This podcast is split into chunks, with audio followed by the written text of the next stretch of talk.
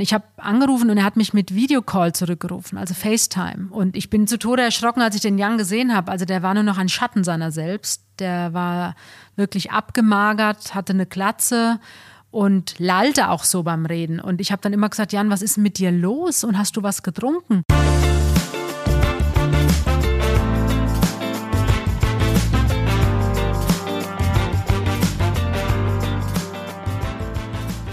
Hallo und herzlich willkommen bei Bunte Menschen. Ich bin Marlene Bruckner, Journalistin bei Bunte und spreche wie jede Woche mit Tanja May, stellvertretende Chefredakteurin.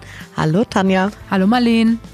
Ja, heute sprechen wir über zwei Menschen, die in aller Öffentlichkeit ihren tiefsten Punkt erlebt haben, wo es auch jeder mitbekommen hat und sie sich jetzt langsam wieder zurück ins Leben kämpfen. Es geht zum einen um Fahrradprofi Jan Ulrich, den du ja auch sehr gut kennst. Mhm, genau, also der einzige Deutsche, der bislang die Tour de France gewonnen hat.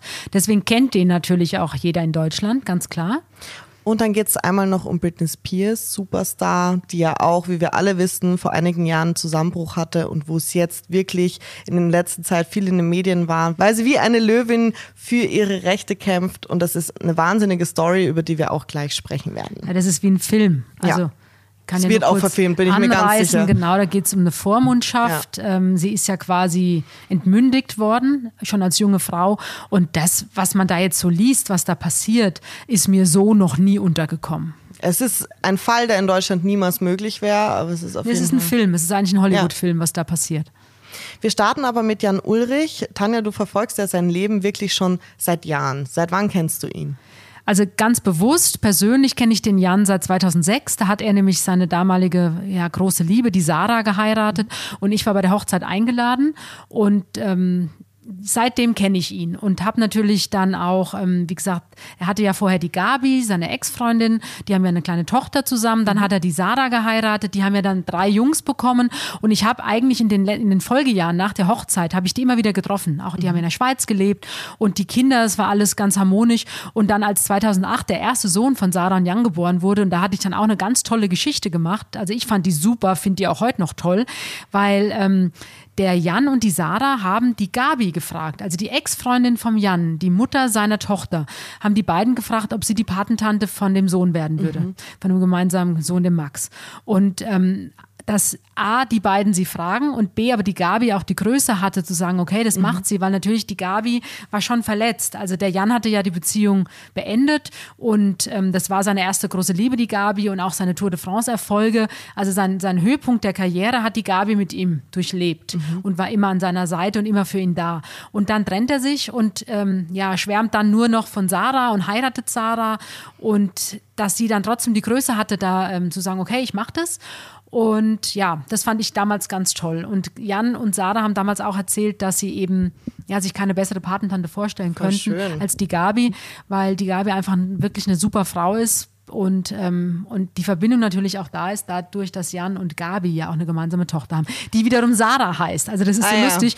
Und ich habe auch mit Jan immer gesprochen, die kleine Sarah und die große Sarah. Also Ehefrau und Tochter. Das ist ja eigentlich das so, wie man sich Patchwork vorstellt. Das lief wirklich gut. Also wie gesagt, ich glaube schon, dass die Gabi da mehr gelitten hat am Anfang, aber danach hatte sie auch einen Partner und also es war dann alles gut. Und jetzt, um den Kreis zu schließen, als der Jan 2018 war ja ganz, ganz schlimm, mhm. ähm, der Jan seinen Tiefpunkt hatte, da reden wir gleich ja mhm. intensiv drüber.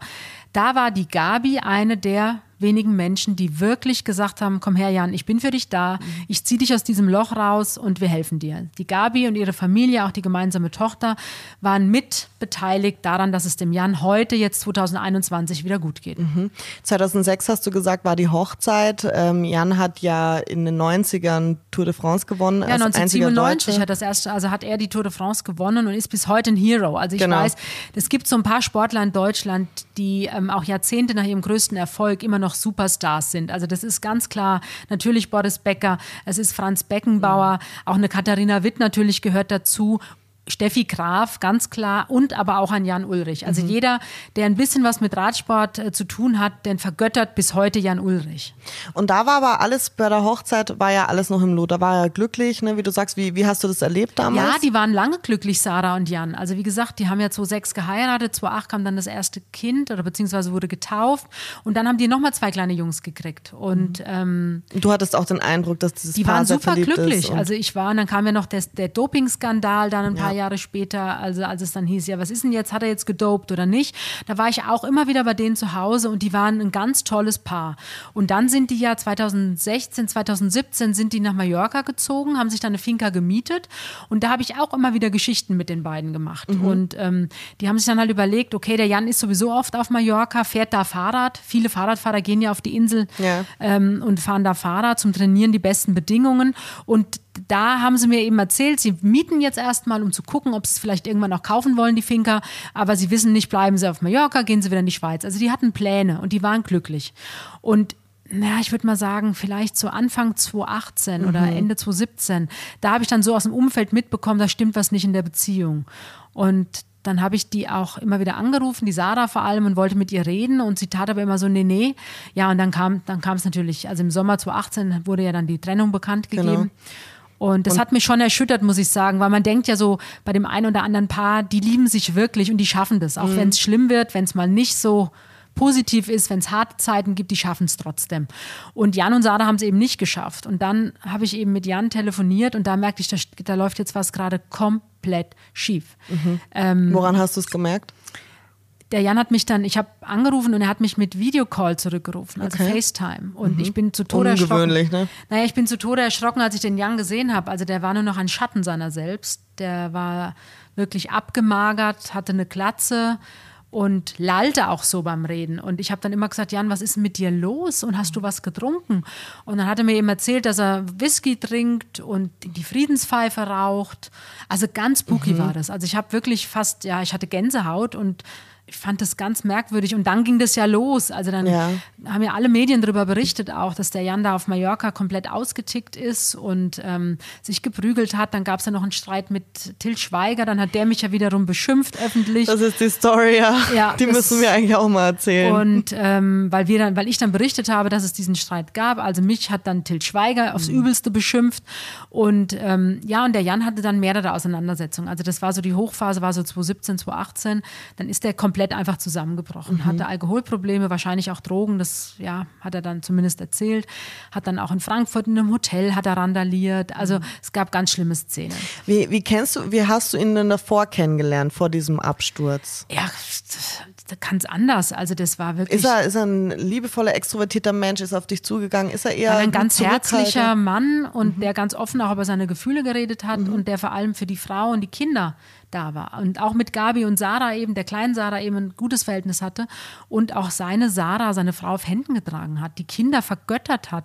Mhm. Und dann hat er mir aber erzählt, in einem dieser vielen Telefonate, die wir dann hatten, mhm. die Sarah hat ihn verlassen und die Sarah ist mit den Kindern weggegangen nach Deutschland zurück und er saß alleine auf Mallorca. Er hatte keinen Kontakt mit Sarah, er durfte keinen Kontakt mit seinen Kindern haben. Mhm. Da ist der schier komplett zusammengebrochen. Mhm. Und ähm, inzwischen, das weiß ich auch, inzwischen ist das alles gut. Also die Frau, die damals an seiner, er hatte dann recht schnell eine neue Freundin, die Elisabetta, die ist auch heute an seiner Seite. Okay, die sind noch zusammen. Ja, und was ich ganz schön finde, der Jan, als es ihm wirklich so dreckig ging und er hatte halt einfach auch falsche Freunde, das haben ja viele Prominente, ähm, die wirklich sein Geld aus ihm rausgezogen haben, wie aus dem Geldautomaten, muss man schon sagen. Und ähm, es gab so drei, vier Leute oder sagen wir mal fünf Leute in seinem Umfeld, die gesagt haben, komm her Jan, wir, wir stehen wirklich zu dir. Wir sind deine Freunde. Wir mhm. kannten dich schon, als du noch nicht erfolgreich warst. Und wir sind auch jetzt, wo du nicht mehr erfolgreich bist, für dich da. Und ähm, da gehören der Dirk und der Mike Baldinger dazu. Die kommen aus Merdingen, ähm, wo witzigerweise alles anfing. Da mhm. hat er mhm. nämlich auch die Gabi kennengelernt. Ah, ja. Das ist eine ganz kleine Gemeinde bei Freiburg und sehr beliebt bei Fahrradfahrern. Und in den 90er Jahren ist der Jan nach Merdingen gezogen mhm. und hat da seine Karriere quasi gestartet. Und da hat er die Gabi kennengelernt und da hat er auch die Baldingers kennengelernt. Und die haben wirklich gesagt, so jetzt ist Schluss. Wir nehmen dich komplett raus aus der Öffentlichkeit und du musst jetzt einfach wieder der normale Jan Ulrich werden, so wie wir ihn kennen. So. Und diese zwei Brüder sind ja auch für das neue Projekt oder sind da genau. auch beteiligt. Und deswegen war ich jetzt eben da in Merdingen und ähm, ich wusste, es gibt eine Bürgerversammlung oder eine Einwohnerversammlung, weil der Jan, ähm, es geht ihm gesundheitlich zum Glück wieder gut. Er sieht auch aus wie früher. Ja? Er hat wieder ein bisschen zugenommen, ist aber nicht dick. Also er mhm. kämpfte ja immer mit dem Gewicht, aber jetzt ist er ganz schlank und durchtrainiert. Aber du siehst, es geht ihm gut und er hat vor allem auch seine, sein volles Haar wieder. Und jetzt sieht er wieder aus, wie Jan Ulrich aussieht. Mhm. Und ich bin hingefahren, ich wusste, es gibt eine Einwohnerversammlung, aber ich wusste nicht, ob der Jan kommt. Mhm. Er kam und es war auch wirklich sehr schön. Also wir haben uns beide gefreut, uns wiederzusehen, weil seit seinem Absturz habe ich ihn auch nicht mehr gesehen. Mhm. Und er hat, euch auch, er hat sich auch gefreut. Hat ja, er hat sich gefreut und er hat auch mit mir geredet. Und, ähm, und die Baldingers und eben der, der Jan, die planen da so ein Bike-Center mhm. bei Jan Ulrich.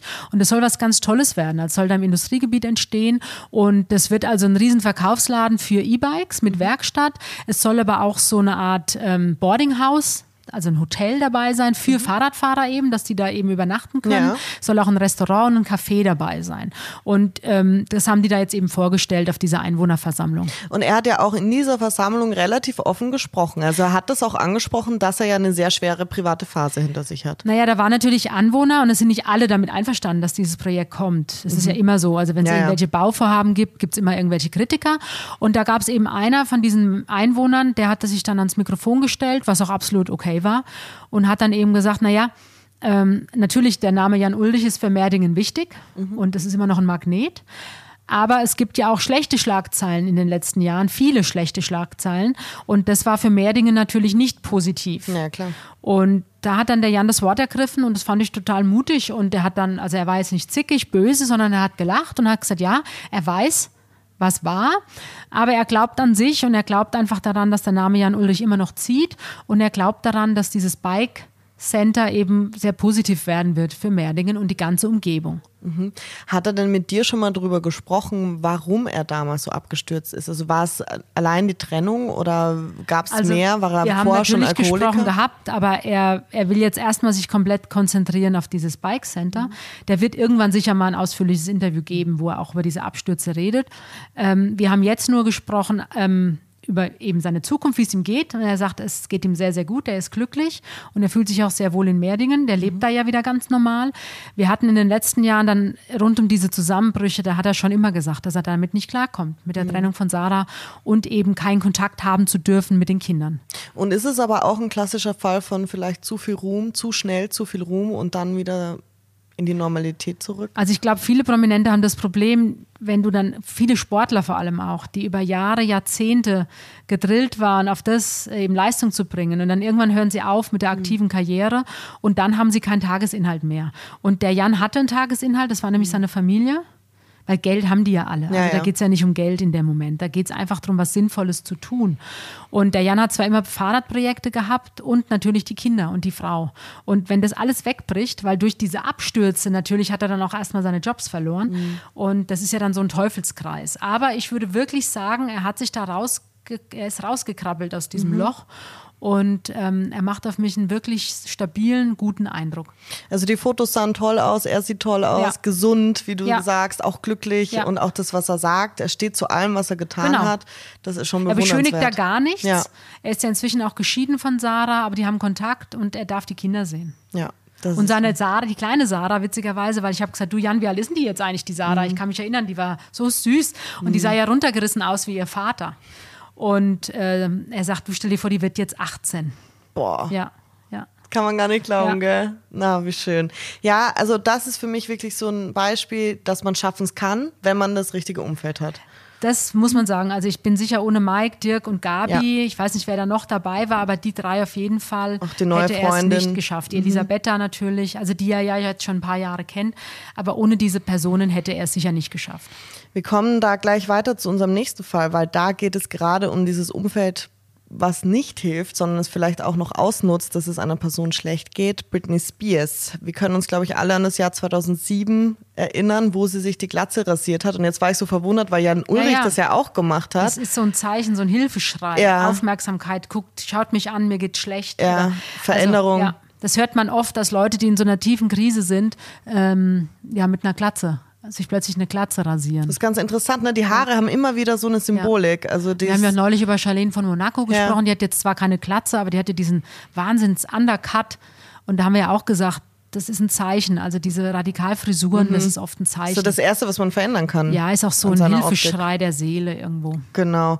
Und ihr Vater, Jamie Spears, hat ja vor 13 Jahren dann eben die Vormundschaft bekommen für sie, ja. als sie diesen Ausraster hatte. Ja. Man erfährt nie richtig in der Öffentlichkeit, was sie denn genau hat, äh, welche psychische Probleme sie hat, nur dass sie anscheinend nicht mehr für sich selber entscheiden kann. Ja, für mich klingt das so nach Borderline, ne? Also das ist so psychische Störung auf Oder jeden manisch-depressiv. Fall. Manisch-depressiv, Borderline. Also ich glaube, dass bei Britney Spears alles zusammenkommt. Denke ich auch. Du kannst vielleicht den Hörern und Hörerinnen nochmal sagen, wie alt sie ist. sie ist 39, das darf man nicht vergessen. Man Also hat man sieht sie immer noch da im Disney Club Ja. rumhüpfen, aber sie ist inzwischen jetzt eben auch 39. Sie ist eine sehr erwachsene Frau, sie hat zwei Kinder und ja, man in den letzten Jahren kam ja immer wieder die Stimme auf, dass sie nicht glücklich mit der Vormundschaft ihres Vaters ist und es Ja, eigentlich natürlich nicht möchte. nicht. Natürlich nicht. Vor allem, wenn du vielleicht im Laufe der Jahre, die hat ja Therapien gemacht, die nimmt Medikamente, die wird eingestellt und dadurch ist sie natürlich auch klar im Kopf und, und denkt natürlich, also wie gesagt, ich bin da vorsichtig, weil ich kenne die ganzen Arztbefunde nicht. Mhm. Ähm, wir kennen ja jetzt auch nur, was da vor Gericht verhandelt Mhm. wurde. Ähm, und sie will ja es schaffen, dass die Vormundschaft eben aufgehoben wird, dass sie wieder frei über ihr Leben bestimmen kann. Beziehungsweise, dass jemand anders die Vormundschaft bekommt. Genau, Ne? oder so. Aber sie will natürlich, sie sagt ja auch, sie will eine Familie gründen, sie hat einen neuen Freund, Ja. sie will ein Kind haben. So, das klingt ja für mich, sie will selbstständig leben. Jetzt wissen wir natürlich nicht, wir kennen nicht die Arztbefunde. Mhm. Das ist schwierig. Und es kam ja jetzt auch raus, dass es einen Tag nochmal vor ihrer Anhörung vor Gericht einen Polizeieinsatz in ihrem Haus gab. Mhm. Also scheinbar hat diese junge Frau wirklich große Probleme und scheinbar braucht diese junge Frau einfach Ja. Hilfe. So. Der Vater scheint mir jetzt auch nicht der Richtige zu sein, weil der scheint ja auch nur auf sein eigenes Wohl zu achten und Ja. natürlich geht es da ja auch um sehr, sehr, sehr viel Geld. Ich kann jetzt mal vorlesen, was Britney jetzt vor dem Superior Court in Los Angeles ausgesagt hat. Genau. Die Sie war ja zugeschaltet, Genau. kannst vielleicht nochmal erklären. per Durch jetzt- Telefon. Durch Corona äh, war da jetzt keine persönliche Verhandlung, sondern sie war zugeschaltet. Und sie sollte eben zum ersten Mal aussagen, äh, wie sie diese Vormundschaft empfindet, wie es für sie ist und weil sie das eben auch nicht mehr möchte. Und da muss ich sagen, ich lese es jetzt mal vor, ist es schon heftig, was sie gesagt hat. Diese Vormundschaft ist missbräuchlich. Ich habe gelogen und der ganzen Welt gesagt, dass es mir gut geht und ich glücklich bin. Es ist eine Lüge. Ich habe es verleugnet. Ich stand unter Schock. Ich bin traumatisiert. Aber jetzt sage ich Ihnen die Wahrheit. Ich bin nicht glücklich. Ich kann nicht schlafen. Ich bin depressiv. Ich weine jeden Tag. Diese Vormundschaft schadet mir viel mehr, als sie nützt. Ich habe nichts in aller Welt getan, um diese Behandlung zu verdienen. Ja. Und was mir im Kopf geblieben ist, das ist wirklich dieser Satz, dass sie sagt, sie will ein Kind, sie will mit ihrem neuen Lebensgefährten eine Familie gründen, sie, kann es aber nicht. nicht. Sie darf es nicht. Und man hat ihr ja wohl im Mhm. Laufe der letzten Jahre, ähm, weil sie ja unter Vormundschaft steht, hat man ihr eine Spirale eingesetzt, also Mhm. Zwangs eingesetzt. Sowas habe ich noch nie gehört. Und sie darf auch nicht zur Ärztin gehen und das äh, weg, Ja. also sie darf Sie die entfernen Spirale nicht lassen, entfernen ja. lassen. Also sowas habe ich noch nie gehört, dass sowas überhaupt geht. Das ist äh, totale Freiheitsberaubung, Ja. also auch Eingriff in die Privatsphäre, Ja. finde ich. Und ähm, das gibt es hier nicht. Also das können wir, also Vor allem, ich habe dann gedacht, okay, weil sowas tut ja auch weh. Äh, Ja. Wenn sie es nicht wollte, wie haben die die denn dann überhaupt dahin gekriegt? Also haben die die dann vielleicht auch noch betäubt? sie hat ja auch erzählt, dass sie jetzt, dass ihre Medikamente ähm, anders eingestellt wurden, Ja. dass sie jetzt Lithium bekommt und Ja. dass sie sich dadurch wie betrunken fühlt permanent und gar nicht äh, bei ihren Sinnen ist. Und ich muss sagen, sie macht ja auch ganz komische Videos auf Instagram. Ne? Also sie tanzt da ja im Bikini rum und sie wirkt immer etwas äh, verwirrt, äh, ungesund. Ich habe mich schon ganz oft gefragt, warum sagt auch niemand, lad diese Bilder nicht hoch oder lad diese Videos nicht hoch. Du, du wirkst total betrunken. Also ich glaube, dass sie wirklich ein armes Mädel ist, dass sie krank ist, das auf jeden Fall. Und ähm, dass man ihr aber anders helfen müsste. Das ist klar. Und ich habe das auch schon mitbekommen, auch sowohl in meinem Job als auch im privaten Umfeld, wenn Menschen manisch-depressiv sind. Das sind ja dann teilweise auch Psychosen, die die erleben, gerade auch durch die Umstellung der Medikamente. Und da kann, und auch durch Therapien, also wenn du über deine Traumata sprichst, deine Probleme sprichst, dadurch machst du es ja erst präsent und dadurch entstehen dann auch richtige Psychosen. Ja. Und das habe ich auch schon einmal mitbekommen und es war ganz, ganz, ganz schlimm, muss ich sagen. Also man kennt den Menschen nicht mehr in dem Moment, den man glaubt zu kennen. Und deswegen, mir tut sie leid. Ob sie in der Lage ist, ihr Leben selbstständig zu führen, wage ich zu bezweifeln. Sie braucht jemanden, der sich um sie kümmert, aber ich glaube nicht, dass der Vater der Richtige ist. Gleichzeitig sagt man, sie ist nicht Herr ihrer Sinne und trotzdem 2018 hat sie noch eine riesige Tour in Las Vegas gegeben, wo sie jetzt auch sagt, dass sie das nicht wollte, dass sie dazu Ja, aber ihr Manager wurde. widerspricht ja und sagt, sie hat ihn angefleht, auf Tour gehen zu dürfen. Und erst als die Tour lief, da habe sie dann gesagt, es wird dir zu viel. Aber sie wollte auf Tour gehen. Sie wollte es. So. Also das siehst du ja. Ja, äh, der eine sagt, die andere antwortet und umgekehrt. Also man muss da immer vorsichtig sein. Wir, wir können da alle nur von außen draufblicken. Klar. Es gibt ja bei Amazon auch eine Doku, äh, Free Britney. Und ich habe da mal versucht reinzugucken, aber ich konnte mir das gar nicht angucken. Ich habe es gesehen. Also, es ist, es schon, also du kriegst wirklich äh, alle Zustände, wenn du das schaust, weil sie ja so jung war. Sie ja. war unfassbar jung. Aber dieser Fankreis, der sich da jetzt um sie gebildet hat, die da auf die Straße gehen mit Plakaten. Nein, das sind ja richtige Aktivisten. Also ja. die Free Britney ist, ist, eine richtige Bewegung, die fordern, ja. die haben Petitionen, die wollen sie da rausboxen. Aber hat diese haben die diese diese Aktivisten haben die jemals die Arztunterlagen gelesen? Also ja, wahrscheinlich wissen, nicht. Eben genauso wenig wissen die, wie es ihr wirklich geht. Deswegen finde ich das ganz schwierig, da von außen sich ein Urteil zu bilden. Also ich glaube, für die Richterin wird es jetzt ein Drama, das zu entscheiden. Auf jeden Fall, ja. Ja, aber ähm, klar, wenn man erstmal nur ihre Sätze liest, denkt man, oh mein Gott. Mhm. Aber wie gesagt, es wird natürlich irgendwelche Gründe geben, sie zu schützen. Ja, ich bin gespannt, welches Urteil da gefällt wird. Ja, und was ich auch interessant finde, ist ja, dass der Ex-Mann Kevin Federline komplett gar keine Rolle mehr spielt ja, in ihrem Leben. Der Vater ihrer Kinder. Ihre Schwester hat sich ja jetzt geäußert, ihre Mutter hat auch so ein paar Sätze jetzt gesagt. Also es ist schon eine komische Familie, muss man mal sagen. Ja, es ist eigentlich tragisch. Ich glaube, das Schönste wäre oder das Beste, was ihr passieren kann, ist, dass der Vormund gewechselt wird, dass es vielleicht jemand Neutrales ist. Das ist ja auch das, was sie sich genau, wünscht. Genau. Ähm, ich, ich, weiß auch nicht, wie du sagst, ob es gescheit wäre, wenn man wenn man sie ja einfach alles machen lässt. Aber das, was sie jetzt erzählt, ist natürlich tragisch, dass sie keinerlei Rechte hat und das soll natürlich nicht sein. Nein, man muss natürlich auch, ich meine, sie hat ja zwei Söhne, die waren ja dann auch beim Vater, also bei dem Vater der Kinder, die wurden ihr ja auch weggenommen. Also das muss ja alles auch Gründe haben. Mhm. Du kannst deiner Mutter nicht einfach die Kinder entfremden und wegnehmen. Das geht nicht. Wenn sie jetzt allerdings noch ein Kind will, ja, weiß ich nicht. Ich meine, die nimmt ja auch starke Medikamente. Also ich mhm. weiß gar nicht, ob das ob überhaupt alles so ist. geht. Unsere Kollegin hat auch mit einer Anwältin gesprochen, mit der Monika Haken, und die ähm, ja, hat gesagt, dass sowas in Deutschland wirklich nicht möglich wäre. Es gibt ja. Vormundschaften, die sind ähm, auf sieben Jahre meistens gelegt und ähm, da geht es meistens aber auch um Altersdemenz zum Beispiel und ja, aber sowas wie Spirale einsetzen oder in die Verhütung mit reinreden, sowas würde es hier nicht geben. Also ja. das ist nicht machbar. Nein, nein, das habe ich auch noch nie gehört. Ist es schon sehr schockierend, was ja. sie da erzählt und ja, man hofft nur das Beste, dass es ihr irgendwann gut geht. Ich habe das Gefühl, jetzt, wo sie das erste Mal darüber spricht, öffentlich, dass es vielleicht auch wieder, dass sie klarer ist, dass es, dass es bergauf geht sie hatte ja Comebacks nach diesem ja, Ausraster. Sie war ja wieder da, sie war wieder klar. Man hofft einfach, dass sie irgendwann stabiler wird. Aber du darfst nie vergessen, Marlene, mit diesem Klarsein. Die nimmt ja ihr Leben lang, ja, muss die Medikamente klar. nehmen. Und nur wenn die Medikamente richtig eingestellt sind, dann Kann macht sie sein. den Eindruck, als wäre sie klar. Aber ob sie klar ist, wissen wir nicht. Hm. Ich hoffe das Beste für Britney. Natürlich, natürlich. Sie ist, sie wäre immer noch eine totale Sympathieträgerin. Ja, tolle, nein, tolle Künstlerin, tolle Musikerin auf jeden Fall. Und ich meine, du darfst nicht vergessen, die hatte ja in Las Vegas ihre eigene Show. Das war ein Superstar. Ja, aber trotzdem ist es einer der traurigsten Fälle, die wir im Showbiz auch haben. Das ne? auf jeden Fall. Wir verfolgen es und werden euch natürlich auf dem Laufenden halten. Tanja, willkommen zur Frage von Gisela O. Bin gespannt.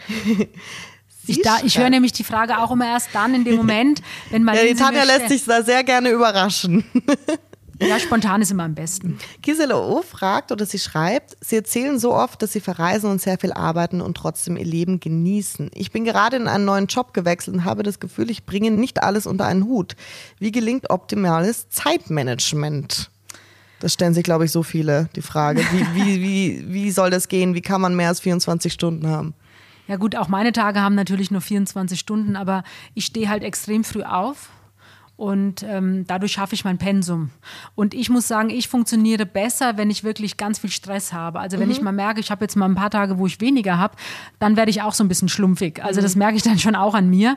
Ähm, aber ich muss sagen, jetzt, wenn, wenn die Gisela den Jobwechsel anspricht, natürlich ähm, die ersten zwei Jahre, sagt man ja immer, einen neuen Job, da muss man sich dann reinfinden und da ist das alles noch nicht so ganz einfach. Aber danach wird es entspannter. Mhm. Und ich meine, ich bin jetzt bei Bunte fast 21 Jahre, das ist schon eine Riesenzeit und habe natürlich mir mittlerweile auch so ähm, meine Tage strukturiert oder weiß natürlich, okay, ich gehe auch mal mittags zwei Stunden irgendwo hin und mache einen Termin, der jetzt mal was Schönes ist. Ja. Aber ich habe auch Mittagessen natürlich, die ich machen muss.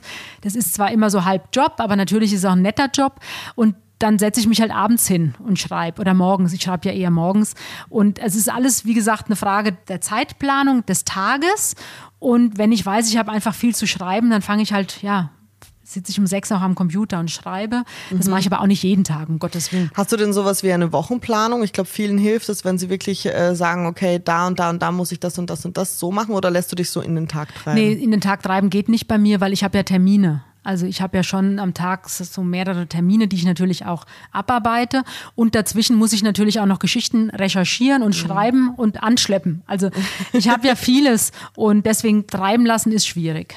Aber ich finde die zwei Jahre, die du ansprichst, ganz gut. Ich glaube, das braucht es wirklich. Man sagt, zwei Jahre ist so beim, bei einem neuen Job und deswegen, Gisela, ganz entspannt sein. Also Halte wir reden durch. in zwei Jahren nochmal. das machen wir. Wenn ihr auch noch Fragen an Tanja habt oder euch äh, wünscht, dass wir über einen Star reden, dann schreibt uns gerne an buntemenschen.podcast.gmail.com. Wir freuen uns immer sehr. Tanja, vielen Dank. Ich entlasse dich in den Tag. Ich danke dir. Jetzt geht's weiter. Und wir sehen uns nächste Woche. Mich. Tschüss.